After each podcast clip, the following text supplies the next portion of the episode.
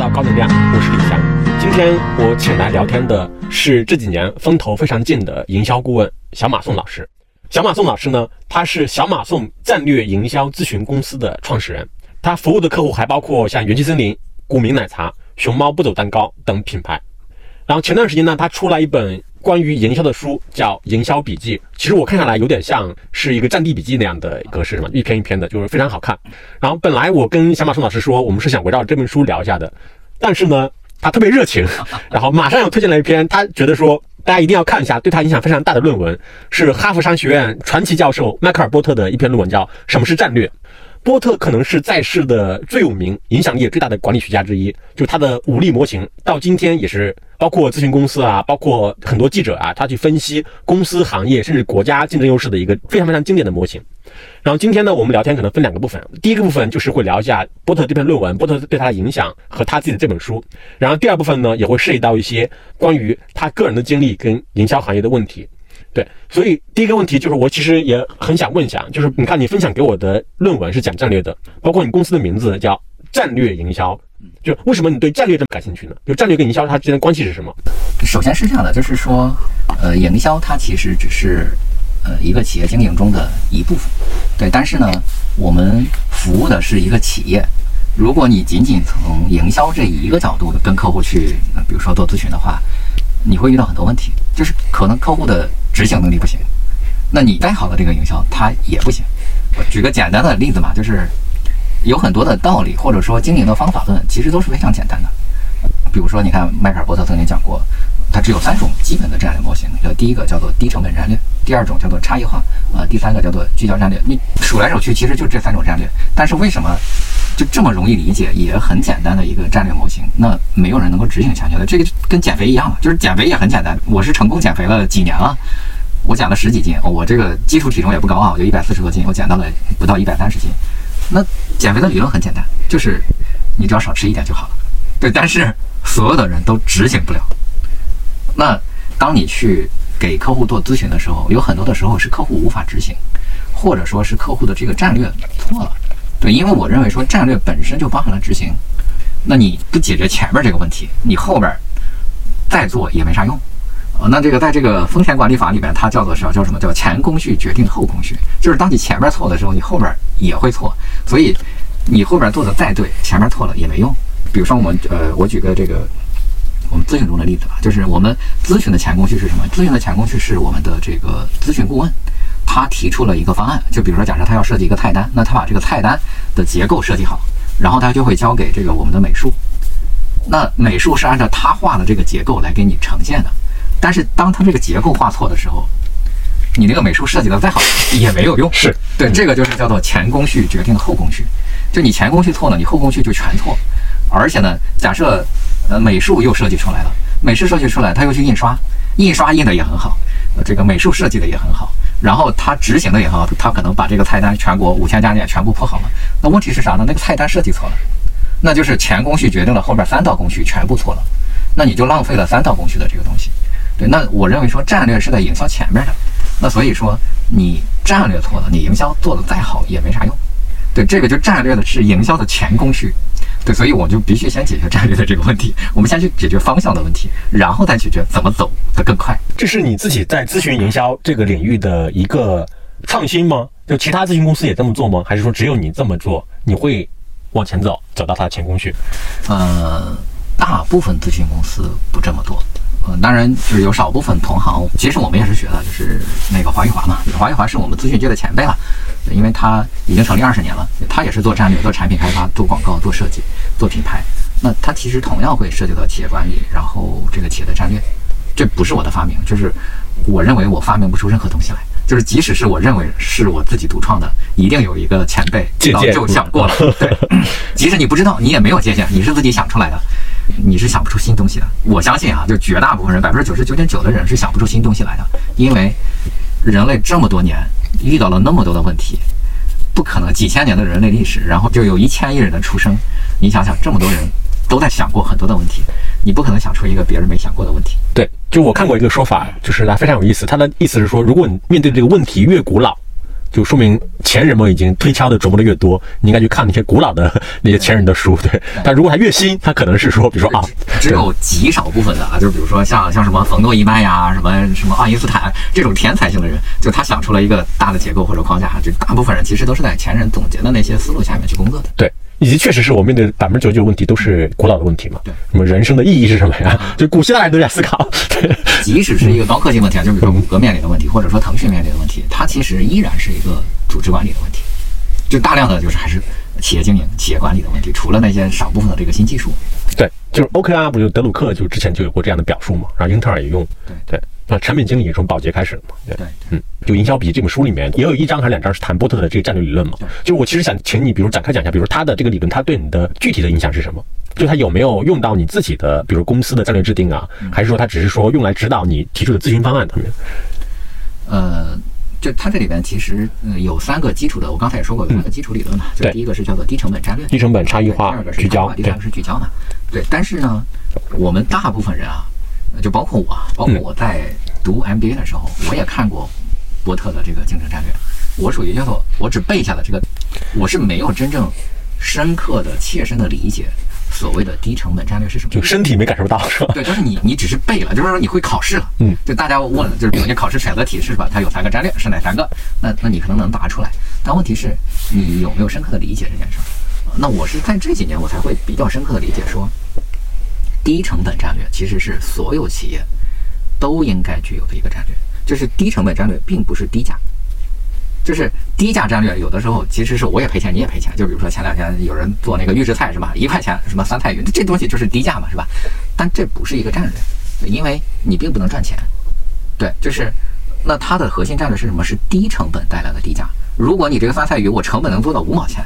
那你卖一块钱，我觉得没问题。对，百分之五十利润是吧？对，但是你的成本是十五块钱，是吧？你卖一块钱，你那你这赔了十四万。对，所以说低价并不是一种竞争的战略，是低成本才是一种竞争战略。而且就是所有的，就你看今天，因为过去我们呃这个经济发展很快，就就包括大量的公司，它的这个呃增长速度太快了，那它可以在管理上很粗糙，因为它的这个高速发展和这个高毛利导致它。不太去思考这个成本问题，但是今天你就会发现说，大量的公司没办法了，因为第一它不增长了，第二个它利润降低了，那你要成本再不降低，你这个公司就过得会非常艰难。因为过去我见过很多的这个，尤其是这互联网公司，或者是像新型的这些呃新消费，因为它第一它拿到了很多钱，他觉得无所谓嘛，我就是粗糙点粗糙点嘛，我多一年多花一千万无所谓。但是今天不行了，你应该节省下你每一个可以节省的这个铜蛋。你才能够度过这个严寒的这个期间，所以今后你任何的一个企业，你都本来就应该有成本意识，这也是我这两年才感悟到的。为什么？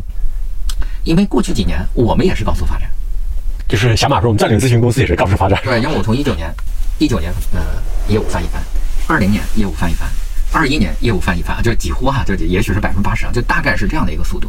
那我们的人也是每年翻一番。就是你的业务不发愁，然后你的进账有很多的时候，那你说一伸手多花了一百万，你就没有那么大的体感。但是今天你多花一百万，这个就是我们两个月的工资。当你没有进账的时候，你这个就非常重要。那这个时候，当你遇到寒冬的时候，你才有这个灵活度。对，所以说它不光是一个战略的问题，它其实是比较深刻的去讲了一些企业管理的问题。对，但是呢，当你不遇到情况，你很难体会到。非常非常少数的人是他看完之后他立刻懂了，他能够让他的公司提前预备。有一些人呢是他遇到问题的时候哇他懂了，那我觉得他让他的公司下一次不再遇到这个问题。对，我觉得这已经是一个非常好的启示。就是说当我遇到一个困难，然后我发现哦原来我做错了，我下一次不再犯错，这已经是一个非常好的题了。那如果说有个企业说我提前能够预见到了，然后我提前准备了，那这是一个非常强大的企业。这个可能性很小吧。大概率是说，我正在接受这些，我看到之后突然有感受。比如说，你看，我觉得任正非是属于这种人，是吧？嗯，就是他历年来他从来没有说华为很好，就他所有的意识都是危机意识，就是华为随时都会倒闭。那这在外人看来，我觉得这很可笑嘛，是吧？华为一年几千亿的这个收入，然后利润每年研发费用上千亿，利润几千亿，是吧？就这样的一个企业，他怎么会遇到危机呢？但是任正非就是说。华为随时都会倒闭。就是下一个倒下的是华为。对对对，嗯，就任正非这个挺逗的，我还问过他，就是下一个倒下的会不会是华为？我说这个判断怎么得出来？就是能展开讲讲吗？然后他看到我一眼说，我说的这个是个哲学问题。对，其实大企业它本身那种脆弱性也会更大一点嘛，相对于小公司而言，这可能也造成它就很难基业长青嘛。对我其实挺想问一下，比如说你自己对营销的理解和定义，就是你有你自己版本的这种理解和定义吗？我看你在书里面，比如你也会讲，比如科特勒的定义嘛，就是企业为从客户处获得利益回报，而为客户创造价值并与之建立稳固关系的过程，就是你把这个这句话完整的还拆解了一下，然后你自己。有一个接近于你自己的定义理解是，营销的营首先是经营的营，嗯，我不知道就有吗？就是这个小马术版本的，嗯，我觉得没有啊，就是我我我为什么还是不创新是吧？就我我我觉得首先我并不是一个这上面研究理论的，呃，那个那第二个是我为什么会说营销的营是经营的营啊？就首先是经营的营，是因为我们认为经营大于营销。就比如说你去做格斗是吧？那格斗技巧是一方面，但是首先是体能。对你学会了再多的技巧，你体能不行吧，是吧？你说这个奥尼尔没学过格斗，是吧？那你你学完了，你学一年，你能打过他们？打不过他们，对吧？因为你体能在那边嘛。对，就是经营，它是首先保证了你的体能，其次你才会学技巧啊。那那营销其实是那个在那个经营的体能之上的一种技巧。那这个技巧能够帮助这个体能的人，他更好的这个去做一些东西。对，因为我这个科特勒的这个营销管理，它不是又出了这个新版本嘛？我前两天我还在跟。就是他的第二作者，因为科特勒啊已经年纪太大了，他九十多岁了。对，他的第二作者凯文莱凯勒嘛，呃，那个凯勒教授，我跟他去呃做过一次对话。那我也问过他的这个就是叫做营销的最小可行性知识，那应该是什么？他说，那营销就是要创造价值，就是我们过去理解的那个营销，其实是营销的一部分，叫做传播啊。那你传播做得好，是保证了客户来买你嘛？但是他第一次买你和他再次买你是两回事儿，就是他第一次买你是因为你的传播、你的这个促销是吧？就各种各样的用户触达。对对。但是他第二次会不会买你是取决于你为他创造的价值够不够。就比如说，你看你现在喝星巴克是吧？星巴克它有几种价值，就第一种呢是它的咖啡好不好喝，对吧？呃，这个叫做功能性价值。那第二种呢叫做体验性价值。体验性价值是你去星巴克，你坐的舒不舒服？啊，那个他的服务员热不热情？它这个氛围好不好？那这都是体验嘛。那第三种价值是什么？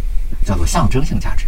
对，这我最近刚刚总结了一个，就是也可以算作是我个人对营销的理解吧。嗯。但其实这个东西也并不是一个呃，就完全的自己的创造，它其实来自于呃两个人。就第一个就是那个科斯的交易成本。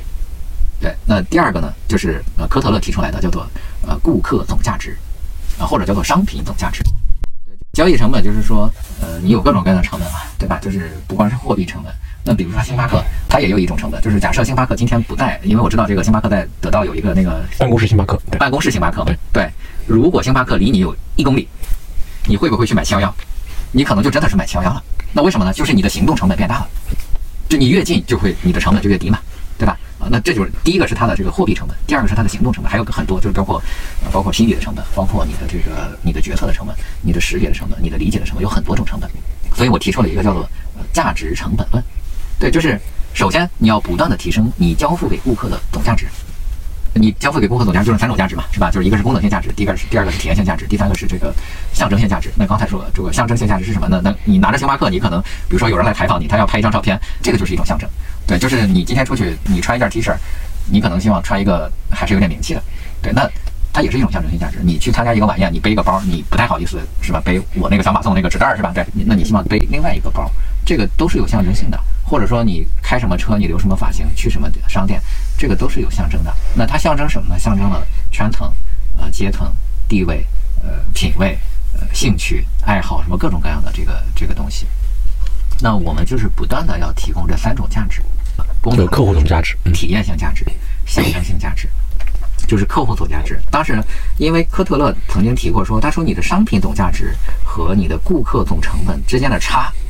就是你的这个势能嘛，但是我认为说它首先不能度量，就是我我没办法衡量出来说，那这个差在哪儿呢？就是你估个成本，比如说心理成本，或者说因为星巴克离我有一公里，你能算出来说我的行动成本有多大吗？它不大，但是呢，我知道这个是有成本的，它肯定是越近成本越低，对吧？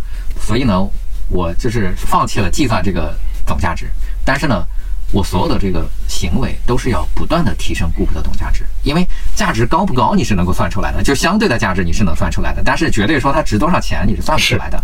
对，那我要不断的降低顾客的总成本。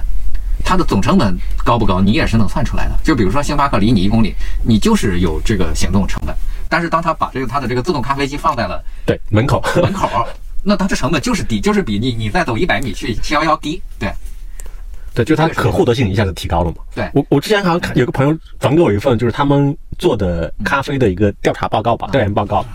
貌似里面，我记得好像影响一个用户选择去买什么咖啡，里面好像一个压倒性的因素就是说我是不是能吃饭回来路上顺手买一杯咖啡，而不是说你是星巴克，你是瑞幸还是什么？对我的忠诚度，嗯，体现在哪儿呢？我的忠诚度体现在说，当星巴克和瑞幸是挨着的时候。我可能愿意选择星巴克，但是当星巴克比瑞幸远一百米的时候，我的忠诚度就消失了。对，那哎，还是来一杯瑞幸吧。是，就是可能可以用距离来衡量品牌忠诚度了，是吧？就是星巴克离你多多多远的时候，比瑞幸远多少的时候，愿意去买星巴克。这个铁粉可能是说我五百米我可以多走，是吧？普通粉可能是说一百米我都不想多走，他挨着的时候我愿意选择星巴克。对我其实有一个疑问，是因为比如说你看你非常强调经营，就是营销的营，首先是经营的营嘛，啊包括你也非常强调，比如说战略，它是营销的一个前置动作嘛。像这种，比如说你的客户他会接受这样的对营销的理解吗？因为他其实要求他对他整个的商业行为、经营行为都要做一个重新的去考量啊。我的原则是什么呢？就是首先我会给客户讲。我们对这个理解，对，第一面就要讲嘛。对，如果你不认可，那我们就属于这个缘分没到啊，那咱们就先别合作了。对你既然都对我都不认可了，但那我们也没有必要再去合作。所以至少是说我现有的客户里边，或者说我绝大部分客户里边，他是认可我们的概念的。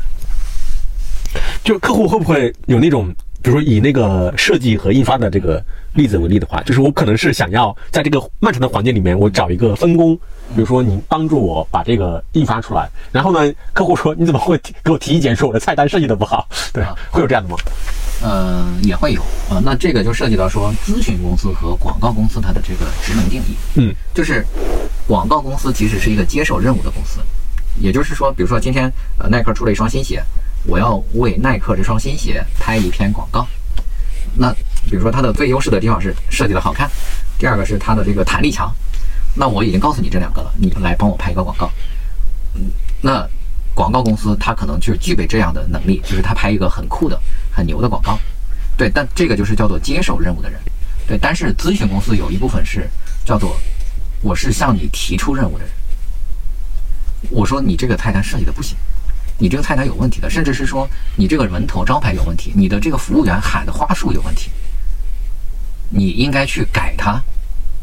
对我提出了问题，然后我要再去找到一个解决方案去解决它。对，咨询公司为什么和广告公司不一样？是咨询公司是提出任务的人，他给客户提了一个任务，你得这么干，你得解决这个问题。广告公司是接受任务的人，不是也有一种。开玩笑的说法就是说，很多时候公司 CEO 请咨询公司过来，咨询顾问过来，其实是老板本身就有这个想法。但是呢，我自己在内部讲呢，貌似大家好像也不是很买账。呃，也有可能，对，或者是说他的中层，或者说他的高层请了一个咨询公司，让他来说服老板来干这件事儿。就同时存在是吗？嗯，对，对，就比如说，我看你在书里面，你是分享了那个熊猫不走蛋糕的这个案例嘛？就是我看你写的，就是其实你是认为客户不应该，或者至少应该非常谨慎的进入到蛋糕这个领域的。对，但是客户他其实在找你之前，他就已经毅然决然的进去了。对，就工厂都已经有了，然后他找你的也是说，哎，小马钟老师啊，你帮我看一下，我怎么在这个市场里面我能后发先至，怎么能够战胜竞争对手？然后这种情况多吗？这种情况其实不多的。哦，而且就是有很多人找我们，他就是就是说，哎，你看熊猫不走，你们就找的这个课题很好，就是他就创造了一个很大的一个差异性嘛。就是我首先告诉他说，这个情况是很少发生的。啊，虽然我们做出了这个案例，但是我一直认为说这是一个偶然。对，就是首先你可能你的业务上就得有这种可行性。我认为说当年熊猫不走的团队进入蛋糕这个行业是不具备可行性的。如果他没有这个，就是另外一层的思考，你又没有做过餐饮，你又没有做蛋糕的经验，就是你为什么比别人做得更好？就回答不了这个问题。对你回答不了这个问题嘛，对吧？那你说你的审美比黑天鹅高吗？不会的。你说你做的蛋糕要比这个二十一克好吃吗？我觉得至少你不会超过它。那凭什么是你？对，那你你的独特性在哪？你是没有。那我们只是说，我们因为这样的一个条件限制，我们必须帮他找到一个优势，我们才找到了那样的一个优势。然后，这又符合他的一个企业的能力，就是他这个企业执行能力很强。但是呢，相对来说，在审美啊，或者说这上面，他要弱一些。就特别适合你来给他提出问题，他来解决，是吗？对，就是我提出来的这个方案是适合他的。那也有很多的，你说就是什么找个熊猫来给你去跳舞这件事儿，它本身也不难学，就它是很容易理解嘛，它又不是一个高科技，是吧？对，那为什么别人没有学会？那就是因为他可能他的执行能力还没到他这个层面。对，对，就是他其实很多。所谓的差异化，其实是我已经告诉你了，就是说，因为很多行业都号称自己，我的行业就是名牌嘛，尤其是消费行业，就是所有产品都可以买到的呀，对，就是名牌，但是它其实就是很难学，它会可能会出现这样的情况，是吧？这种差异化，呃，对，就是比如说，你看，我举个例子，像那个快消品里的娃哈哈、农夫山泉、可口可乐这几个快消品公司，你说产品能复制吗？我觉得可以复制的。农夫山泉这水有什么不可复制的，是吧？但为什么你就做不出农夫山泉来呢？你就做不出可口可乐来了，那就是因为它的终端的这个经营效率太高了，你达不到他们的经营效率。那这个经营效率来自哪儿？来自你的组织能力，来自于你的落地能力。那它就是名牌，我就是这样。那你学不会，对，你可口可乐非常强的，但是你说可口可乐这个配方，我觉得那根本就不是它的竞争力。你觉得他们自己肯定偷偷改过是吧？配方，首先 它口感不改过。对对，我哎，我其实想。农夫山泉它应该还是有产品有差异化的吧？就是它的所谓的天然水嘛，就天然水它会不断的去打引号，不断的去垄断水源，然后其实造成了比如这个品类里面就是其他公司很难去来再复制嘛。说其他公司能说我做矿泉水啊，我做纯净水啊，我做凉白开啊这样的。这个这个其实是，嗯，它没有特别大的差异。对，首先你不可能垄断所有的水源，所以水源。嗯，是有一部分的壁垒，我觉得不是一个非常强烈的壁垒。理解，对，还是还是在动销终端是吧？对，动销能力。嗯，对我我我好像上个周末见了一个蜜雪冰城的人，然后他跟我讲，他说：“哎呀，你到那个小镇去看一下，你就知道说哪些品牌 在中国做的比较厉害。说那个地方你怎么可能看到元气森林呢？看不到的，说都是统一、康师傅、可口可乐。”不啊，就是元气森林是我们的客户啊，但是我说实话呢，我觉得元气森林的呃，元气森林的定价是有一定的问题的，或者说它这样的定价，它只能在一二线、三四线城市，就再往下就沉不下去了。就很简单嘛，你你刚才说蜜雪冰城，蜜雪冰城限制的柠檬水四块钱呀，我为什么要喝一瓶高于四块钱的饮料？你给我一个理由。谁都知道说限制的柠檬水要比这个工厂里做出来饮料好喝呀。对吧？这个毫无疑问。那你到了一个四五线城市，我为什么要喝你？对吧？那包括元气森林过去，嗯，它的这个奶茶十块钱，我去喝一个现制的奶茶，它六块钱。所以你可能在便利店或者在其他地方，我会买你的。但是你和真正的奶茶店，你已经没有竞争力了。你除非你的奶茶做到五块钱，对吧？那可能像类似于古茗什么这种中档的奶茶，都能卖到十块钱左右。那为什么现制的奶茶它一定比那个这个这个工厂里生产奶茶好喝嘛？对，所以说它的定价就是一个中高端定价，你沉不下去。那你中国大量的市场其实是在四五线城市的，一二线城市他人他消费能力再高，他一天也只能喝一瓶水。所以说你的这个定价高，你就在站在这个金字塔的上面，你就像是这个爱马仕是吧？爱马仕很厉害，对不对？它永远没有优衣库卖的多，对，它肯定盈利能力没有优衣库强嘛，这毫无疑问。对你再说什么中国人有钱了，是吧？他他就觉得那农夫山泉两块钱，我为什么买你？我为什么买一个四块钱的水？大部分人还是就是我对水的定义就是两块钱，甚至是一块钱。你做一个四块钱的水，那你的销量可能就是变成十分之一嘛。他通过定价选择了自己的不同的生态位之后，嗯，还有可能改变吗？有可能改变，有可能改变。你降下来，我立刻就买你们。那，你想一想，今天的三大那个那叫奶茶高端品牌不都已经降到二十块钱了吗？那当年不都是三十吗？对吧？从上往下走容易，从下往上走容易，那个经典的问题那肯定是从上往下走容易。是吗？对。然后我想问一些就跟你个人的经历有关系的，就是比如说你怎么进入到咨询这个行业的？呃，哎，这个也是，就我属于那种，我本质上我是一个创意型的人，我其实并不是一个严格的靠呃战略规划什么的这样的来做事情的。就需要别人来给你战略规划的是吧？啊，对对对，也不能这么说，就 大概是我是一个比较随性的一个，就是那个艺术带有一点艺术家气质的人，因为因为我在奥美的时候我们就做创意嘛，对吧？嗯，对，那那所以呢，我过去其实是一直随性去，比如我喜欢广告，那我就跑去做广告去了；我想去做互联网，那我跑去做互联网了。对，呃，在这个人生规划中，我其实是并不是一个典型的成功案例，我的成功其实是来自于一个随机的成功，比较偶然。呃，但是我劝大家不要学我，我是四十岁我才做又一次创业，啊，那个我四十岁那年，呃，我从暴风影音离开，呃，但是那个时候是一个水到渠成的事儿，是因为我在二零一三年我就做这个公众号，我当时做公众号呢，呃，就那个时候就有很多人找我做咨询了，就是找我做个顾问啊，或者做我找个创意啊什么，就这些。那我觉得我出来我也有饭吃嘛，啊，那所以就做了一家，那个时候其实是叫做文化公司，我们并没有叫战略咨询公司，嗯，那时候叫什么名字？呃，那个时候叫呃叫几件事儿文化有限公司。哦，对，呃，那我们当时是说帮客户策划一些活动，什么想一些创意，主要是想做这些的。但是呢，后来证明我的想法错了，我想做一个不像现在的广告公司的广告公司，但是确实挺难的。呃再后来呢，就有一小段时间呢，我就干脆就是我自己给别人做顾问，那得到也是嗯，就是个人身份对吧做顾问就以个人身份去做顾问，那它不涉及到说执行问题，那其实相对来说业务就比较简单啊、但是呢，你做个人顾问呢，你又很难把你的时间放大嘛，是吧？就是你你的时间是你的上限嘛，对，呃，那所以后来呢，也是一些这个机会，就是说一些顾客呃想让我们做执行，那后来我们慢慢开始做执行，啊，那我记得我去华一华拜访的时候，我就跟华山老师聊过，我说，哎呀，我我对管理是一窍不通，所以呢，我我可能做不成一个咨询公司。那华山老师就说，他说你做一做就会了嘛。对，就是你不去做，你永远都不会嘛。后来就是就说，那那干脆就做一做试试嘛，对吧？反正也不吃亏是吧？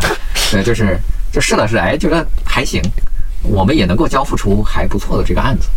那所以后来就慢慢的开始做，慢慢开始做。呃，那个我们真正成为一家咨询公司，其实是二零一九年，呃，就是我们开始接这种全案的年度的这种咨询客户。那慢慢的就开始这么去做。对，那实际上我们这家公司经常跟我们同事说，咱们公司只有三年的咨询公司只有三年的这个时间。那所以今天做到这样的一个业绩，我觉得还行。所以其实也都是一个就是，也算是一个偶然吧，就是它顺其自然发展出来的，我我变成了一个咨询公司。当然了，我既然去做咨询公司了，那我要去按照咨询公司的这种呃经营理念去经营一家公司嘛，而不是像过去说我也不招人，我也不扩大，是吧？那那就是另外一回事儿。从创意到咨询，它这个转变是比较难的吗？很难。就是它的能力上，比如说有什么差异？呃，创意是一个命题作文，就比如说，你看这里有一瓶水是吧？嗯、它是这个富含什么什么偏硅酸，它的卖点就是富含微量元素。那我告诉你了，然后你帮我拍一个广告，表达它怎么去说的更好。那它其实是一个命题作文，但是咨询公司它不是一个命题作文，它是一个叫什么呢？就是它有点像中医，它得先给你把脉。但把脉之后，就是说我判断一下你啊，你这个人是这个这个肾虚还是脾虚，什么是这个血亏还是气亏，还是什么阴虚还是阳虚，是吧？他先判断你的这个体质状况，然后再给你出一套方案。比如说像你自己从一个比如创意型的人，到一个比如今天做咨询公司，自己创业做咨询公司，比如这个过程中间，你会认为说你自己刻意的去获取了哪些方面的能力？嗯，嗯，管理肯定是一个，是吗？啊，对，就是和其实就是跟企业经营有关的，因为跟企业经营有关的，你要做战略是吧？你要有管理是吧？呃，你要做人物的人事的安排是吧？你要对员工进行培训是吧？你就是你有大量的这些东西你要去理解，它不单单是一个就是拍一条广告片那种东西。嗯比如市场上已已有的广告公司，就他们要比如说要获得这方面能力会很难吗？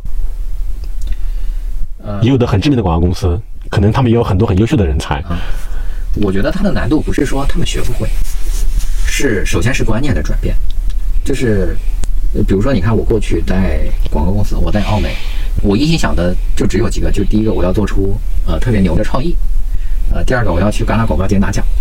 呃，第三个，我我觉得像什么其他公司做的那些夜猫中啊，什么华与华做的都是垃圾，我会这么去想。你是说他们做的广告是吗？就看看到那个呈现，对，今年过节不收礼，就我就觉得这是垃圾。就是当我说我是那个时候啊，但是他没有理解说今年过节不收礼这条广告片是非常有效的，他们就觉得说我帮耐克拍的那个那才叫广告，对，就是很酷是吧？但是他并没有理解说这条广告为什么会能卖货。他只能说，我根据我的判断，我说我觉得这条很酷，很有意思。他是在做一个作品，他不是在做一个推销的广告。那他有这种根深蒂固的这种认知的时候，他就很难去干这件事儿，因为他对你不认可嘛，对吧？对他首先对这个东西不认可，他就很难去做转型。他不是说他不够聪明，是他的这观念里边就已经有这样一个观念了。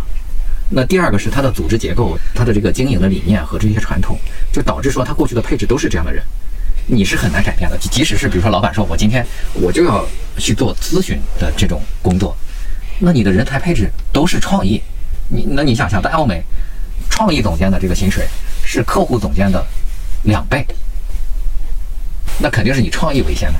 你说我今天说我要做咨询，那这些创意总监是干不出来这件事儿的。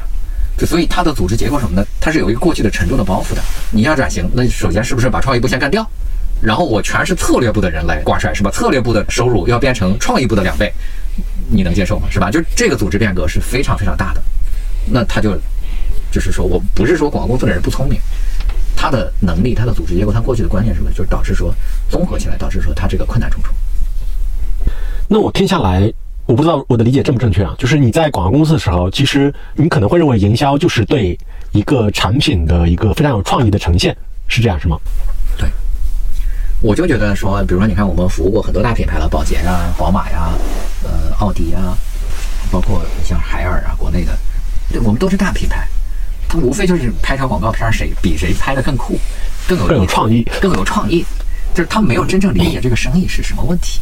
对所以我过去的理解就是，我觉得我这个片子好酷呀，是吧？你你评价是这条片子拍的真酷，啊，真有，对你没有说说这条片子能不能帮客户卖出去，对他没有考虑这个问题。你是什么时候开始认识到，比如说脑白金广告它是一个非常有效的广告，至少策略层面上是有效的，可能创意层面值得商榷吧，但策略层面是非常有效的。嗯，我真正的开窍，我确实是看了华山老师写的那本书，就是《超级符号就是超级创意》。那个是我觉得对我来说是一个豁然开朗的一个呃一本书，对。虽然我是同行，但是我其实是一直对华谊华是一个既尊敬又崇拜的一个态度。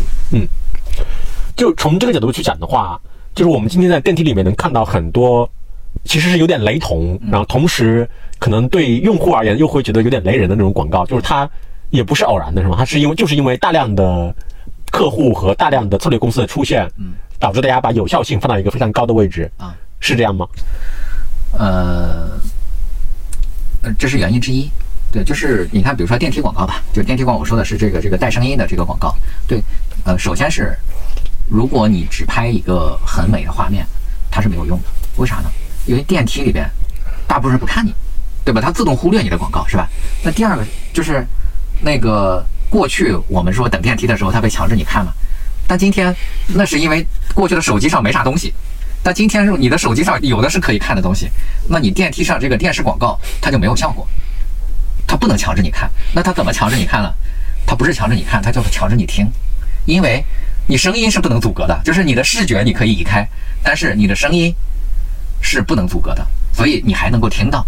那所以说，你一条电梯的这种电视广告，你首先是一条完整的音频广告。就是说，我不看画面，我都能够获得你完整的信息，这才是一条完整的广告。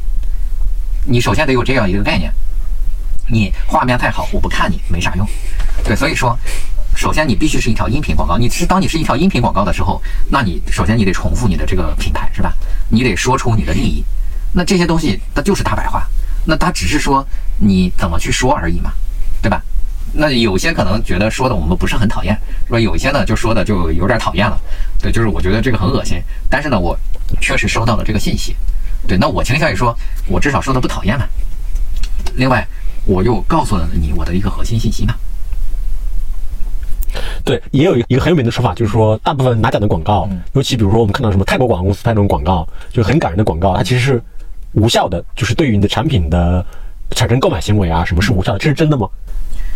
呃，我我觉得不绝对哈，就是你说搞笑的广告它有没有效果？我觉得这个得区分，它是一个纯粹的搞笑的广告，还是说它把你的产品信息传达出来了？就这个广告，呃，就是核心是，就第一个，你得知道他是谁。是吧？他是什么品牌你得知道吧？但是一个两分钟的广告，最后五秒钟出了一个品牌，那是不是大部分人都懂了？你想一想吧，就是抖音上的这个收看前五秒钟的完播率，大概我的也就是百分之二十，五秒钟的完播率百分之二十，你想想看到最后五秒的人有多少？所以你只有五秒时间把你要说的说出来，是吧？对，就是很多广告就是前面两分钟在讲一个故事铺陈的啊，对，然后最后五秒钟出了一个 logo，那那根本就不知道这个广告在干嘛嘛，对吧？那你想一想，说你你这个有没有效嘛？你自己知道。对，所以我们对于广告的要求就是说，你在这个十五秒里边至少三次提到你的品牌名，你至少三次提到你的品牌名，那这个就是什么？就是不是说呃搞笑的广告它一定没有效果。前提是你得有效的传达你的信息、品信息或者品牌信息。嗯，那你会认为，比如像苹果啊、耐克啊这种以广告拍得好著称的公司，他们的广告是有效的吗？还是说它只是孤立？啊，我我自己是觉得是这样的，就是说，呃，你看，首先苹果的广告，首先是绝大部分的广告其实都是带产品，就他其实一直在拿着苹果的这个手机在在做各种的东西嘛，对吧？就是他最著名的是是那个一九八四嘛，是吧？一九八四那个，那那那我觉得另当别论了。一九八四其实是他流量最高的时候，就是那个是电视广告，而且他是在这个呃一九八四那个广告是在这个那个叫什么超级碗是吧？超级碗那个时候播出的，那个时候那个收视量是巨大的，就是你不能用今天我们所有的这个媒体去衡量过去的这种东西啊，而且那个它确实是。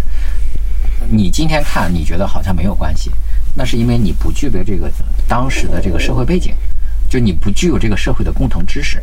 那为什么是一堆蓝色的人，是吧？为什么是一个女的，然后就把它给打碎？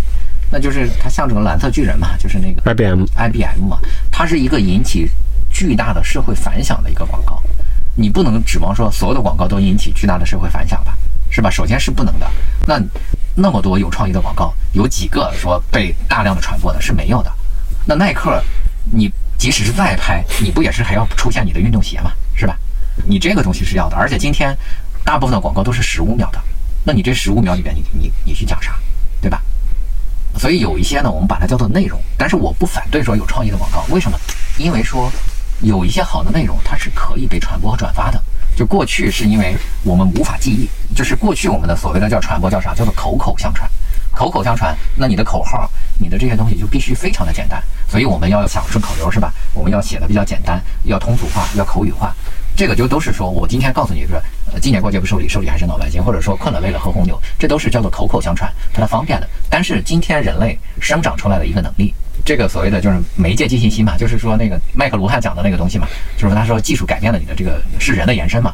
那我认为手机就是一个人类的一个绝好的延伸，因为首先是这个手机是只要在你活的时候，它就不离开你。呃，第二个是你随时和它发生互动，第三个是它帮你记忆了非常多的东西。就过去你记不住的那些东西，你是可以把它收藏起来的，是吧？过去你记不住，你就没办法再转述嘛。但是今天你可以转发呀，你可以分享呀，对吧？所以说，呃。每一个技术条件下，每一个社会环境下，每一个媒体环境下，它的呃需求也是不一样，它的这个传播这个方式也不一样，所以我们不能下断言说这个东西就一定不行，呃，你得看它具体到某一个环境下，就比如说 B 站，它可能就是那种有趣的视频，它容易传播，容易转发，那也没问题啊，那你你就在中间插播嘛，是吧？对，我觉得这也没有问题，对，因为有趣的这个内容是一个诱饵，那真正的让人认识你，那才是你的目的。那这个就像是，比如一棵桃树，它怎么把自己的种子传播到远方？如果没有人把它摘下来，那它这个种子只能落到它自己这个地方。但是，一个猴子把这个桃子摘走，然后吃完了把桃核一扔，那那个桃肉就是它的这个奖赏嘛。那今天你要去做传播，尤其是说你想让人转发，或者说这个收藏或者分享，你那个肉是什么？你那个桃子肉是什么？就是你的那个你说的那些内容。但是真实的这个你的目的是让它转发，然后传播你的种子。那如果你没有这个种子，只有那个肉，你没啥用啊，对吧？我为什么要给你一块肉呢？对我来说没有任何意义啊。所以你得同时让他把这几个种子扔出去，这个才是它的价值。对。说有时候需要炮弹，有时候需要糖衣炮弹，对，就 它是要用不同的策略去匹配不同的环境啊，不同的媒介这样。对。哎，我想回头问一下，比如说在你开始从创意进入到咨询这个行业里面，就是你在这个职业生涯里面，就有哪些人他会比较深刻的影响你？因为我看你的书里面，其实你提了很多经典的那些理论和人物嘛，包括科特勒啊，包括四皮理论啊，甚至什么克里斯坦森啊，对，他们都是什么？呃。科特勒是他的营销管理这本书对我的影响比较大，因为他讲了这个营销的基础其实是创造价值，呃，创造价值是产品嘛，是吧？然后这个定义价值就是定价嘛，然后这个交付价值就是你的渠道嘛，是吧？对，然后传播价值就是传播嘛，就是你的这个呃广告和促销嘛，对对吧？那这里边就是四 P 是一个非常简洁的框架，就是当你去分析营销的时候啊。那科里斯塔森呢，他是因为他在这个互联网领域，因为我我至少是我过去是搞互联网的。因为我原来自己也做过自己的网站，然后我也在暴风影音工作过。嗯，那他的创新理论，对，包括他焦糖布丁这样的一个理论，其实是对我是影响比较大的。啊，那从战略层面来说，那我觉得迈克尔波特在就是他的那些什么竞争战略呀、什么武力模型什么这些，其实是呃也对我影响很大。因为我去看迈克尔波特的书，我觉得他是一个非常详实的这种工具书，而且呢，他不单是有这个。竞争战略，它其实是有管理和经营的思想，以及博弈论。对，其实你看他讲战略，实际上又讲了很多叫做博弈。呃，就比如说一个呃行业现有的一个竞争者，比如说海尔吧。那海尔怎么阻止新进入家电行业的人？那它其实是一个博弈，就是说海尔要表现出你进来我就一定弄死你，我不惜代价弄死你，就是他要表达出他这种决心和行动。对啊，恐吓理论啊，对，就是。那我一想，算了，这个我也不做冰箱了，是吧？这个海尔在那挡着我们，对，除非你能够找到一个避开海尔的竞争的一个地方，你去竞争。对，所以说海尔的那个表达就是，它其实是博弈论。迈克尔波特把它总结到了每一种情况下，就比如说你是现有的老大，还是说新进入者？那新进入者就有新进入者的策略，然后在场的老大有在场老大的这个策略。那它并不是一个呃一个完全的一个战略这个方法，它其实有博弈论，有企业经营。对，其实它的武力模型里面就引入了很多类似这样的东西嘛，就像考虑上下游啊。对对，本土的咨询理论有吗？就我们本土的实践里面有创造出一些让人印象很深刻的这种理论吗？能成为理论吗？这样的？嗯，本土的理论里边，我知道的其实挺多，包括像叶茂中老师的什么冲突理论啊什么的这个。但是我觉得，呃，最完备的一个确实是话语化方法。对也是我了解的最多的一个一个一个理论。哎，本土最成功的咨询公司是邓德龙那公司吗？呃，他公司叫什么名字来着？对，他我只记得这个人，嗯，就是特劳特。特劳特啊啊，就是他其实是特劳特在中国的分部，他反倒不是一个本土的咨询公司。对，我认为说，如果仅仅从经营角度看，可能。定位理论是在中国做的最多的，因为大量的这种搞定位的公司嘛，对，就是你要一说营销咨询，肯定至少有一半人是搞定位的，对吧？就有一半的人是搞定位的，啊，都是君智啊、特劳特啊什么的这些这些公司，啊，但是从独立的这种创造出一种理论，然后又把它发扬光大的，我就认为是华语华，华语华，华语华走得非常的稳健。华语华也借鉴了定位理论吧？我一看那个华老师的书里面，哎呦。哎，这个事儿呢，就互相借鉴。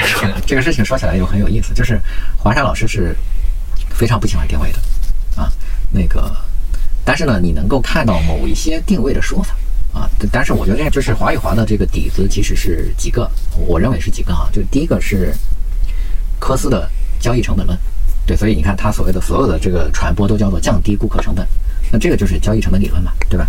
那第二个是德鲁克的企业管理。所以德鲁克说，企业是社会的器官，那这也是华有华认为说这个企业的这个核心职责嘛，对吧？那第三个是这个四 P 理论，就是科特勒的啊，对，呃，华有华用这一套用呃四体谈不上理论，它其实是一个框架，就是他用这套框架来去进行工作。那在中国文化里边，因为华山老师又是一个国学的一个一个人啊，是吧？那他借鉴的就是孔孟之道啊，儒家思想以及孙子兵法啊。那在企业经营上和咨询过程中，华宇华是一个典型的日本公司。哦，是吗？嗯，对。那华宇华对于日本公司的管理是非常推崇的，这个清扫立国，然后这个精益管理、精益生产，那个像像他们经常说的松浦九条，然后 TPS，就这些都是日本的这个管理思想。所以华宇华基本上从管理方法上来说，它用的是使用的是日本的这个管理方法。哎，从你的角度来看，就为什么定位理论在中国这么流行啊？就那么多人接受它、认同它，就无论从营销公司还是说他的客户，大家好像都很买单这样的感觉。嗯，这个是这样的，就是首先定位理论，定位理论最成功的地方就在于它推广了它的理论，就是它对于自己理论的推广是非常成功的。那为什么呢？成功的实践了定位理论是吧？对，就是为啥呢？是因为定位理论是目前为止就在所有的书里边最简单易懂的一本书。你就所有的讲营销和战略理论的书里面，它是最容易懂的一本书。就是很多人可能会说，我也读过营销管理，但是我就会问他，我说你读营销管理，你读出啥来了？他啥都不知道，他只知道一个四体然后他也没有应用，因为营销管理这本书就读起来太难了，就它太艰涩了。那定位理论是，首先它是写的真的是太通俗了，所以这个东西就像，就是越通俗的东西越容易传播。啊，包括你看迈克尔波特的竞争理论就太难读了，就是一般人是读不下去的。只记住了书名是吧？那个，那第二个呢，就是定位理论，它简化了特别多的东西，也就是说，它把一个成功方法做到了极简，就他就告诉你说这么做就能成功，而且这个方法是很简单的。那第一个容易读，容易懂；第二个。成功很简单，这是大多数人追求的嘛，是吧？就比如说你那个科特勒告诉你说，你要产品做得好，你要渠道做得行，太复杂了。是。然后他说啊，一个定位就能成功，那这个好简单。然后人是喜欢简单的东西，是他喜欢简单的成功嘛？对他给你画了一个非常好的饼，就是这个饼非常好吃。但实际上，就是定位理论其实是它弱化了很多成功其他成功要素，它让你觉得成功是很简单的，就像现在讲成功学的一样。他说。怎么才能成功？是不是很简单？你看做抖音是吧就能成功？我抖音都能成功，那胡说八道嘛是吧？对，但是那大部分人会这么相信。另外呢，他给你举案例。你看《定位》这本书，其实真正的核心理论可能两页纸就讲完了。但是呢，为什么那本书那么厚呢？它所有的都是在给你讲这个案例嘛，是吧？你看这个因为执行了这个理论，然后成功了。这个因为，但是他给你都是举的成功案例啊，就像。很多在抖音上给你讲成功学的那些人，他给你举什么？你看这个什么月收入百万，那个什么屌丝逆袭，那个全是这种案例。但这种案例多吗？不多。他给你讲的讲了十个案例，就是这可能十年来就出现了这十个案例，甚至是有包装的成分。但是他给你培训了一万个人啊，对吧？这一万个人出十个多吗？那不多。那定位有人也是一样的，就是靠定位成功的多吗？不多。但是他给你说的都是成功的啊。之前我们一个朋友就是 挺逗的，他们做的挺大的，然后他跟我们讲说，他们也请了一个做定位理论的公司，然后说那老师过来讲课的时候就先问那个，哎，你们有没有看过定位？就知不知道定位理论？然后他就说，哎呀，他说说我们 CEO 高高的举起了手，说我看了好几本。然后老师说，哎呀，你这个定位理论，你给我三十多本书，看的不全，就觉得。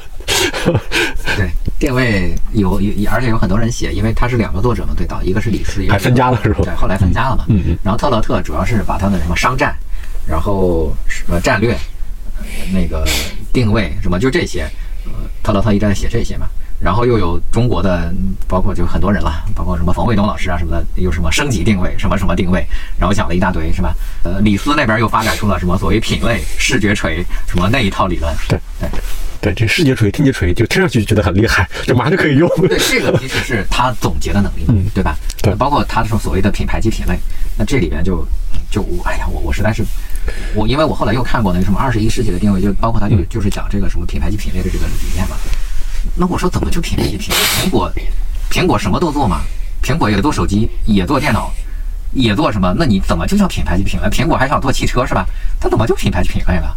然后我看到他那个东西的解释是说，呃，就是李斯的那一本书里面，他在讲说，他说，你看苹果虽然是也做手机，也做 MP3，也做那个电脑。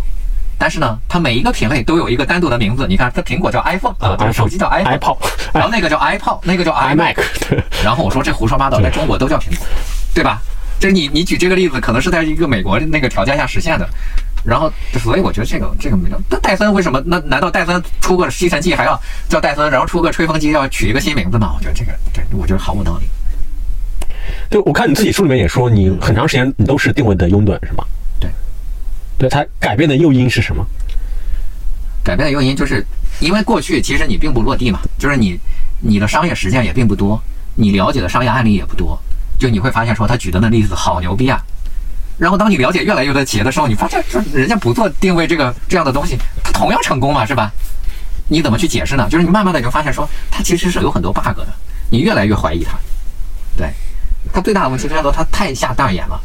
就说这个就是就是唯一的理论，对，这个就是唯一成功方法。那这个东西就是我我就就越来越觉得它它像是这一个宗教。对，所以自由主义者一般都不相信定位，是吧？因为自由主义者老觉得什么东西都都很不靠谱，就不相信断言。我倒不是因为自由主义者，就是你你你发现了很多和他不一样的东西嘛，对吧？他说的很多都是错的嘛，对吧？就是当年他所谓的断言都错了嘛。那你你看几十年前他写的那本书。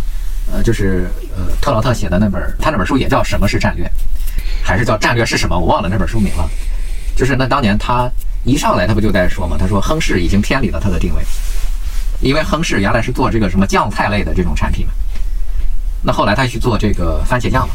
那当时这个特劳特就批评亨氏嘛，说你你这个是不太可能成功的。